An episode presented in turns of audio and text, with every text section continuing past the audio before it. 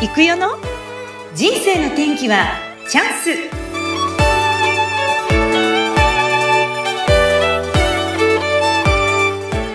はい、今日もスタートしました人生の天気はチャンス。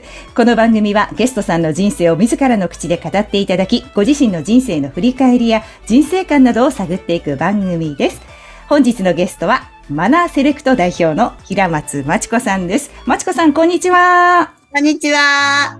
よろしくお願いいたします。お願いします。はい。それでは、まちこさんから自己紹介を簡単にお願いいたします。はい、こんにちは。私は、えー、全国ど真ん中、静岡県掛川市に住んでいます。平松真知子と申します。どうぞよろしくお願いします。掛川市の南の方でですね、体の健康、心の健康、食の健康を発信しています。マネセレクトと言います。うんえー食の健康って言いますと、私は、えっ、と、娘と一緒に、えー野菜レストラン、体に優しい野菜レストランを、うん、やっております。そして、私はですね、体の健康ということで、ヨガのセラピスト、アラカンヨガシスターズ。アラカンヨガセラピスト、平松真知子と申します。ありがとうございます。はい。はい。もう、あの、アラカンって言っても、まあ、年齢全然、まちこさん、サバ読んでも大丈夫ですよね。若く見られません？ありがとうございます。はい。はい。ありがとうございます。ということで、はいちょうどあの日本のど真ん中が静岡県の掛川市っていうところになるんですが、その掛川市で娘さんと一緒に食、心、体の健康をえ追求しているお店、お店っていうんですかね。ね。やってらっししますね。発信基地を、はいはい、経営されて。ている方なんですが、本当に、いやー、本当に、なんていうかな、お元気で、常にまちこさん、私最初にお会いしたこれでまだ、リアルでお会いしてまだ2回、3回ぐらいなんですけど、ね。はい。最初に見た時からピカーって光ってましたね。ありがとうございます。いや、今やっていらっしゃるのが、まちこさんはその建物の2階で、まあ、ヨガの先生をやってたりしてるので、は1階でレストラン、娘さんが、ローフードでよかったではい。ローフード、宇宙キッチンナーティーと言います。うーん、をやっていらっしゃる。はい。仲良く、親子仲良く、じゃあ、その建物の中で、それぞれ活動をそうでされている。すね。はい。あと、その建物の中には、えっ、と、エステサロンをやっている方と、それからキックボクシングをやっているお店、それから脱毛のサロンっていうふうに、えっ、と、全部で5店舗入っています。一つの建物の中にはいエステ、キックボクシング、脱毛サロン、ヨガ、レストラン。はいすごいですね。じゃあもう常にあの女性たちが、あの、はいこう、多くこう、寄ってくるようなお店になって女性、る。男性。はい。あ、男性も来るんですね。はい、男性も来ていただいてます。うん。でもまたどうしてこうしたその健康の発信基地っていうのを始められたんですか？実はですね、私、えっ、と、自分が小学校6年生の時に、父親が、えー直腸がんで、あっという間に亡くなってしまったんですね。父が37歳、私が12歳。その時です。で、やっぱりその病気になったら死というものが非常に怖くて、病気に対する思いっていうのがそこから湧いてきたんですね。健康？健康になりたいっていう。うん。うん。うんそれから35歳の時に、えっ、と、実のおばあちゃんの、えー認知症の介護もですね、うんうんえー5年ほどやりまして、そしてなんとなんと、うん主人が脳梗塞で倒れたという経験もありまして、えそういうもう日本の三大病、がん、がん認知症、うん、糖尿病の脳梗塞。糖尿病、糖尿病プラス脳梗塞。はいはいの、糖尿病からの脳梗塞ですね。なるほど。常にじゃあ病気と隣り合わせ。そうです、そうです。なので自然になんか体のことは学ぶようになったし、体にいいものを常に探し求めていたっていう感じですかね。うーん。はい。で、お店を始めたのは何年前なんですか？えっ、とね、2015年の12月オープン、オープンしましたので、7年だ。ちょうど7年目ですね。うんうん、うん。来月8年目に入りますね。すごいですね。はい。実際にこのお店を始めて変わったことって何かあります？ご自身の中で。やっぱりですね、この場があるっていうことは、そこから作り出すものとか人とか、あの、そういったものっていうのが非常に幅が広くなりましたよね。うんうんうんううん。んうん。場の力っていうのはものすごいあるなって思います。集まる場所があるっていうこと。うん。まあ今、ロイヤルハウスって呼んでますけど、その、館を？や館を自分たちでロイヤルハウス。はいはいそうです そうですうんうん。えー来月も12月の18日に、えーロイヤルハウスのイベントとして、ファンフェスっていうのをやります。ファンマルシェ。ファンマルシェ？えたくさんの方に来てもらおうと思うイベント。皆さんの地域の方とか、あの、親子さん連れとか、子供たちをターゲットっていうか、親子さんたちをターゲットに楽しんでもらう企画を今うーんやっております。じゃあもう掛川の発信基地だから、たくさんの親子連れだったり女性だ、うん男性もこう集まってくるような、はいそんなスペースになっているんですよね。いやそうですね。ありがたいです。いや、すごいと思います。ま、まちこさんがやっぱり何と言ってもこう明るく輝いていらっしゃる。ありがとうございます。うん、で、その、なんだろう、その過去に振り返ればいろんなこう出来事があったんだけど、なんかそれらを全部もう吸収しちゃってるような感覚に見えちゃうんですよね。あの、小さい頃は、そのお父様が結構その小学校6年生で亡くなられたっていうことなんですが、やっぱりそれは非常にこう、子供心ながらにショックですもんね。そうです。うん。もう生活がね、やっぱり180度変わりましたからね。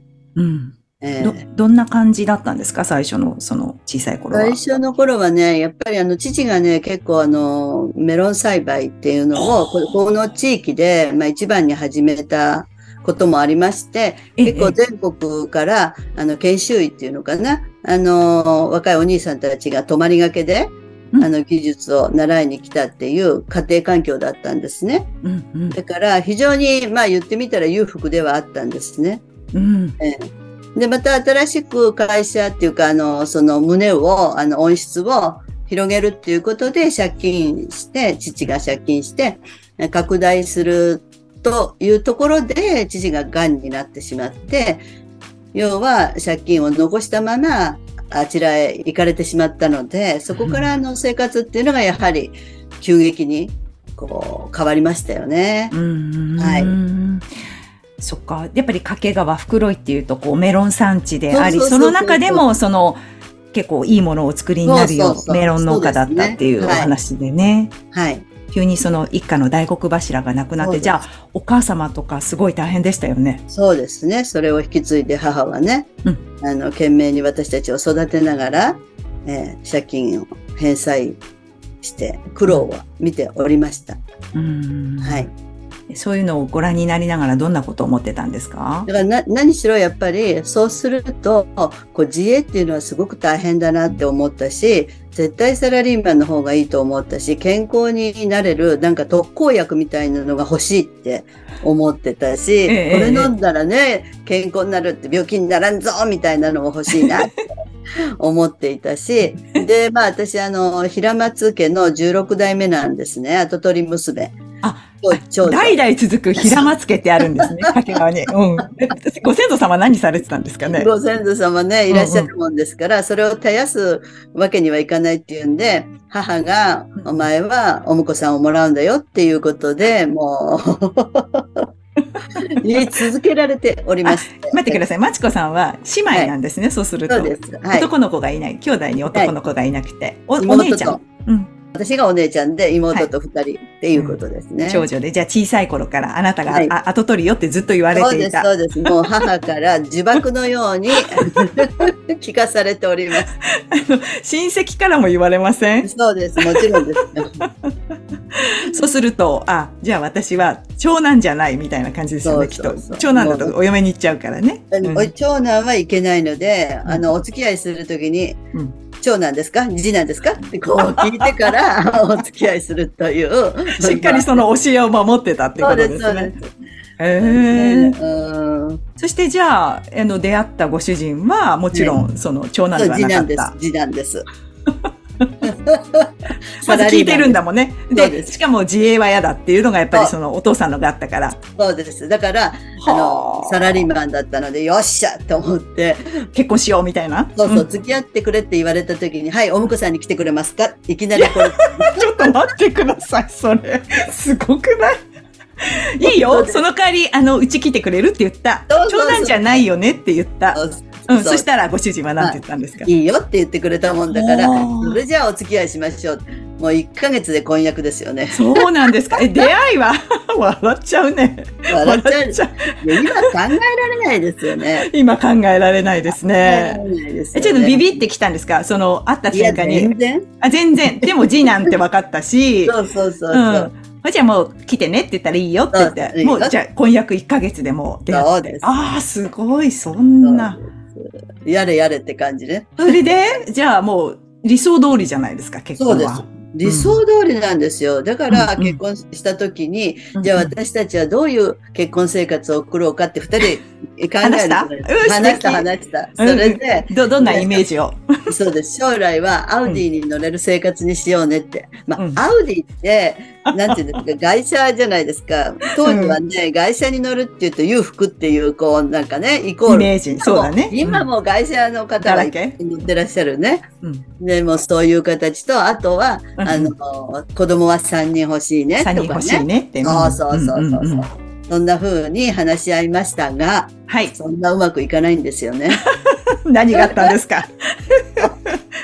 うまくいえ、でもいいいじゃん。結婚まではうまくいったじゃないですか。結婚までは行きましたよね。うんそうでなんです。うんりサラリーそれマンだし。で、あの、子供はね、一人は授かったんですよ。だけど、二人目不妊ですよ。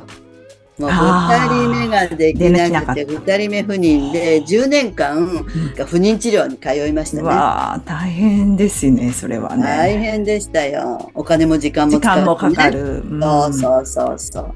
うんできなかったんですね。できなかったですね。そこは一、人のみです。うんうんうんはい。うんはい。そして、えっ、と、そう、そうこうしてるうちに主人がなんとなんと、うん脱サラしまして。理想はだって会社員だったんだもんね、ご主そう人。そうそう。サラリーマンなの、辞めちゃったんだったのに、辞めてしまいましてね、そこから。ね、会社立ち上げちゃったんですね。共同、共同で立ち上げたもんだから、そりゃ大変ですよね。え何をされたんですか、ご主人。何を始めたんですか？主人はですね、あの、建築設計です。建築士？はい、はい、住宅とか、まあ、建物のあ建築設計士ですね。設計士設計事務所。うんを作った。お二人で作って。はい二人でね、二人で私じゃないですよ。あの、お友達の、まあ、先輩と二人で共同経営っていうね。うまくいくわけないじゃないですか、共同経営って。でわかんないんですけど、そんなもんなんですか？うん、うん。そうですか？まあ、そうしてるうちに、た、立ち上げて間もなくですね、バブルが弾けたんですあね。バブルが泡のように弾けまして。なるほど。あの時か。うん。そうなんです。だから結局、あのー借金だけ残って仕事がないという状況はい。だったんですね。うんまあ、主人とその先輩の方は、その、要は職人なんですよね。その仕事、設計士さんなので営業なんかできないじゃないですか。なるほど。うん。うん、なので、やっぱり、その、仕事を取ってくるとか、で、バブルも弾けたから仕事があるわけじゃなしないいんだ。ね。今もコロナでそうですけど、本当にそういう形で、あの、夢に描いていたものが、崩れ落ちるいかのように、ハラハラハラ。はい。ご主人がそういうし風になっていくのを横で見ていた。そうそうそうそう。で、まちこさんはどうされたんですか、その時。まあ私その時にもう、あの、おばあちゃんの介護が始まってた、認知症のおばあちゃんの介護が始まって、娘は小学生でしたね。でもそういう状況なので手伝うにも手伝えれない、もう本当に生活が苦しかったです。うんなんとなんと大変な病気に陥りまして、え、どっちがですか？どちらが？家族全員が。全員が病気になっちゃったんですか？お金ないし、もう介護あるしみんなが病気になっちゃった。うんみんながというより、要するに貧血病あです。金血病が襲ってきた。はい貧血病が襲ってまいりまして、もうそしたらもうね、なんていうんですか、夫婦間の溝はどんどん広がるじゃないですか。お金のことで。トラブル、トラブルじゃなくて、要するにエキサイトミーティングですよ。毎夜毎夜。本当に。この表現、エキサイト、ミーティングならいいですけど、あの、手が出るとかそういうんじゃないんですよね。口の方ですか？口ですね、口です口のミーティング、戦いじゃない。ミーティングですね。んそう、みもう本当にバトりましたね。そういうことで、夫婦間の溝はどんどこどんどこ広くなり、うんもう本当に天竜川を越えちゃって、ミシシッピ川のくらいになっちゃう。長いアマゾンね。川、アマゾン川のように。世界四大、四大河川みたいですね。うんうんもうそこぐらいまで全然見えないくらいに、ね。見えないぐらいにお互い同じ家にいても距離があって。そうです、そうです、そうです。うんもう本当にやばい状態でしたね。それの状態がどのぐらい続いて、そこからどういうふうに変わっていくんですか？そう、それで、えっ、と、私がどん底だったんですね、40代前半。うんね、だから9年間は、その会社、設計事務所、なんとか頑張ったんでね、主人もね。だけど、もうさすがにもう、お手上げになってしまって、で、会社を解散した。ぶっ潰したって感じ？まちこさんがぶっ潰したわけじゃないけど、まあ、ぶっ潰したと。それでも生産でもうやめたと。そそその後どうなるんですか？そしたら。それでその時に、その人生の転機っていう話で、えっ、と、潜在意識を教えてくださった、はいえー先生と出会うわけですよ。潜在意識ですか、私たちのそうです。奥底に、あの、潜んでいる思いですよね。無意識の領域ですよね。無意識の世界。よくあれですよね、氷山に例えられて。そうです。いわゆるその有意識、わ自分が分かってるのは10%未満で、そうそうそうそのね氷山の下の部分、ほとんどが無意識の状態、無意識の90%が状態ですよあーあれでね。すね。うん。そうですよね。そこにアクセスすると、あの、思いが叶うよっていう言い方を、あなんていうか、そういう教えを説いてくださる方と出会ったんですよ。で、うんあなたが今置かれている環境っていうのは、あなたが望んでいることですって言われたんですよ。んなバカなって。そんなわけありません。私こんなの望んでないしって思いますよね。うん、それが、バそうやって言われた。ですよ。へでえ。思ったわけですよ。でも、あなたはいつも何を思っていますか？何を口にしていますかって言われたんですよ。で、いや、お金がない、お金がない、体が疲れてる、もうこんな状態、7つの薬を飲み続けてるし、ヘルニアにはなるし、もう本当にひどい状態だったので、体がもうね、もう腰がヘルニアのになってるっていうことはもう怒りと腰が引けてるっていうことなので、ね、腰痛っていうのはそういう現象って言われてますよね。なので、不安とか恐れとか腰が引ける怒りっていうので、こう腰痛の人はそうなるって、え、そうなんですか？そう言われてるんですか？後で勉強したんですよ。でもその時はそうは思ってなくって、あの、おばあちゃんの介護をしてて腰が痛くなっておばあちゃんの介護なんだとかね。そういうふうに人のせいにしてお金がないのは主人の働きが悪いんだとか、ね。子供がいないのは主人が悪いんだとかって、うんみんなそういう人のせいに、要はしていったわけですよ、私はね。でもその先生に言わせると、毎日毎日口に出したり、心に思っていることが全部現象化として現れるんだよと。だから、お金がないって言ってればお金のない状況を作ってくる？うん。ね病気が辛い、腰が痛いって言えばこれ、さらに腰を痛くしてくれる？うん。そうなんだ。っていうことを聞いたときに、確かに私はお金がないって言ってる。あ、腰が痛いって言ってる。子供がいないって言ってる。うん全部マイナスで発していたんだっていうことをすごくこう思ったわけですよ。ドキッとしました、今、そのことは。私言ってないって思いました。うんでも、そう、分かった、自分で。うん、わかった。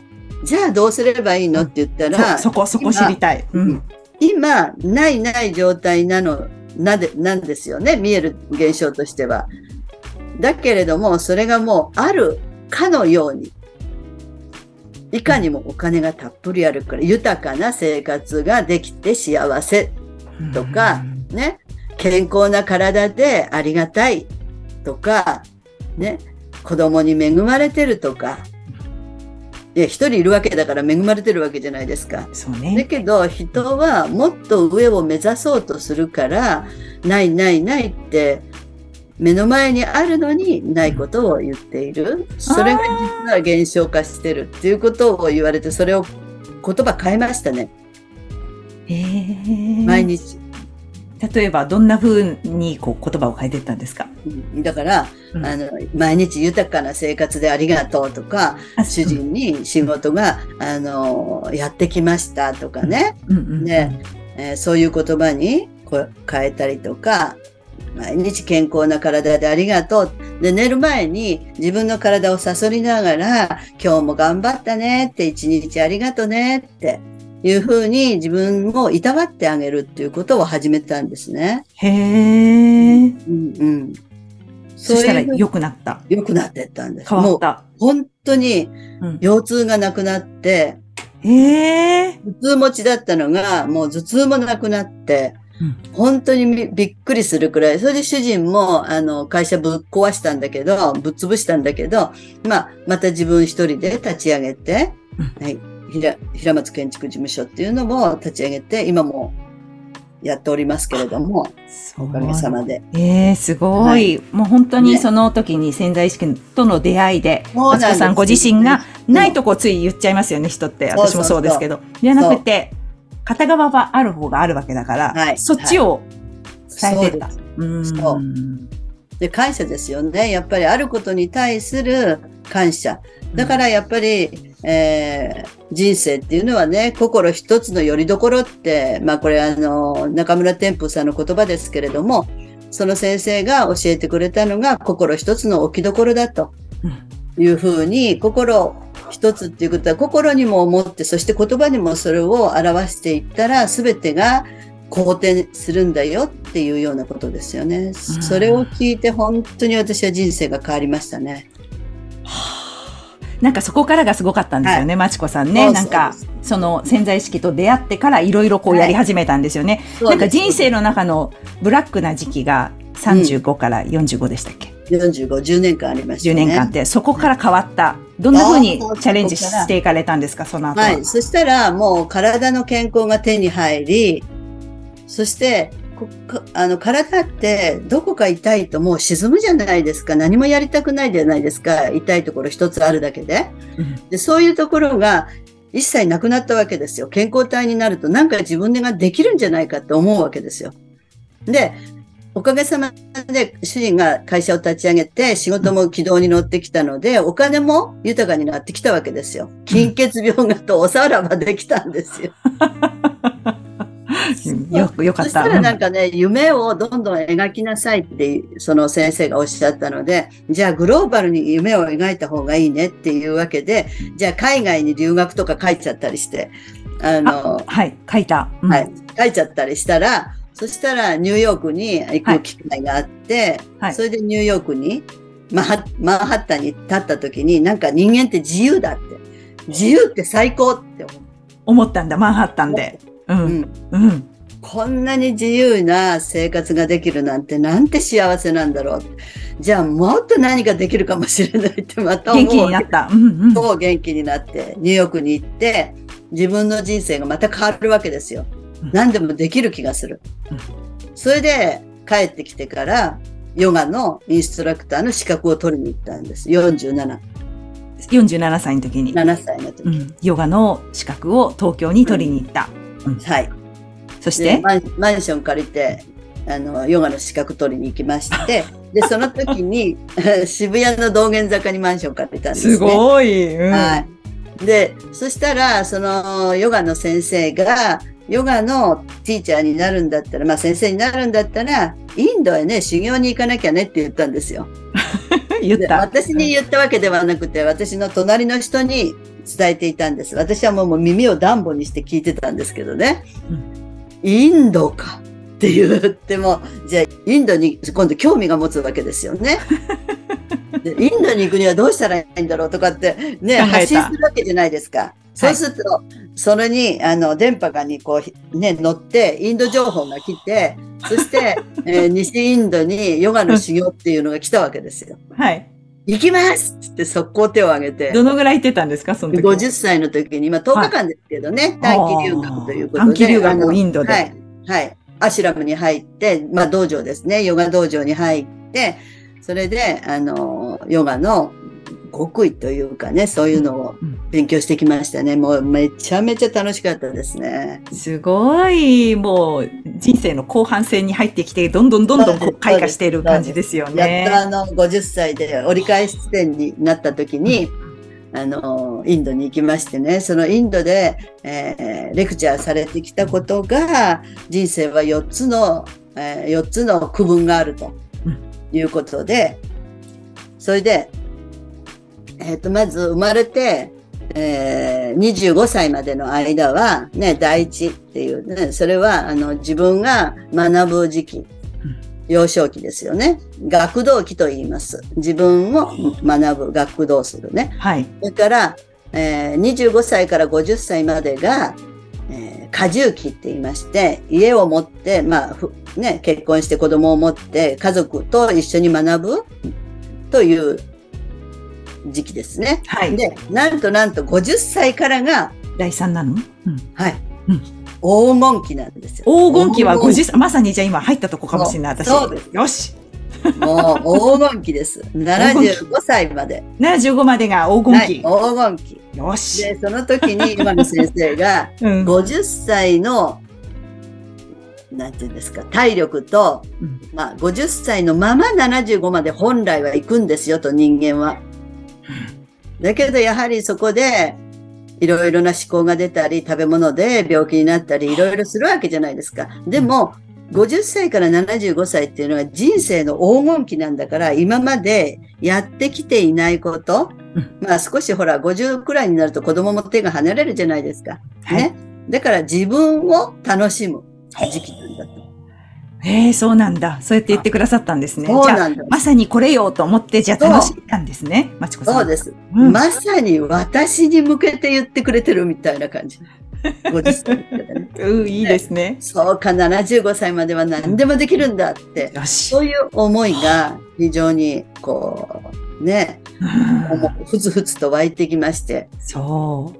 嬉しかったですね。それが最高にやっぱりインドに行った、こう、プレゼントというか、賜物ですよね。うんうん、はい、はい。いや、それででもこちらにまた戻ってきて、はい、実際にもうじゃあ作ろうっていうことでいろいろ始めたわけじゃないですか。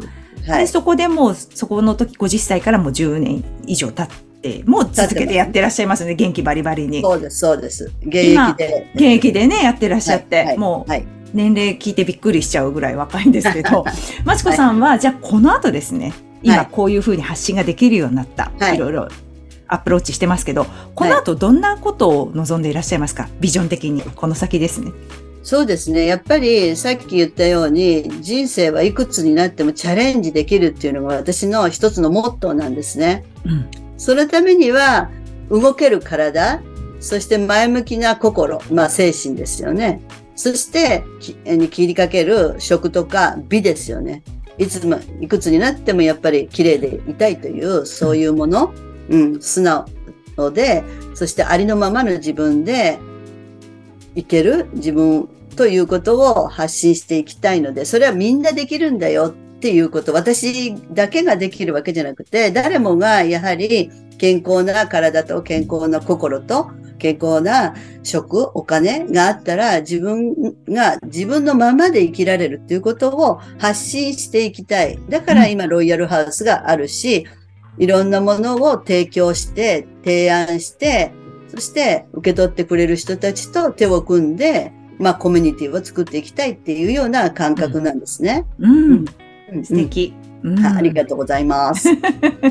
で、実際にもうそれ実現してるから、今もうそういうことができちゃってるから、ねね、ね、周りにいる人たちも素敵な女性が多いと思いますし。本当にご縁のね、ある方たちが皆さん素敵で、もうありがたいですよね。支えてくれて。うん。はい。やっぱりこの、なんていうか、まちこさん見てたら、私もこれからますます頑張ろうって、あの、年は取っていっても全然全然まだまだよって言って、今黄金期ですからね、なんと言ってもね。黄金期ですよ。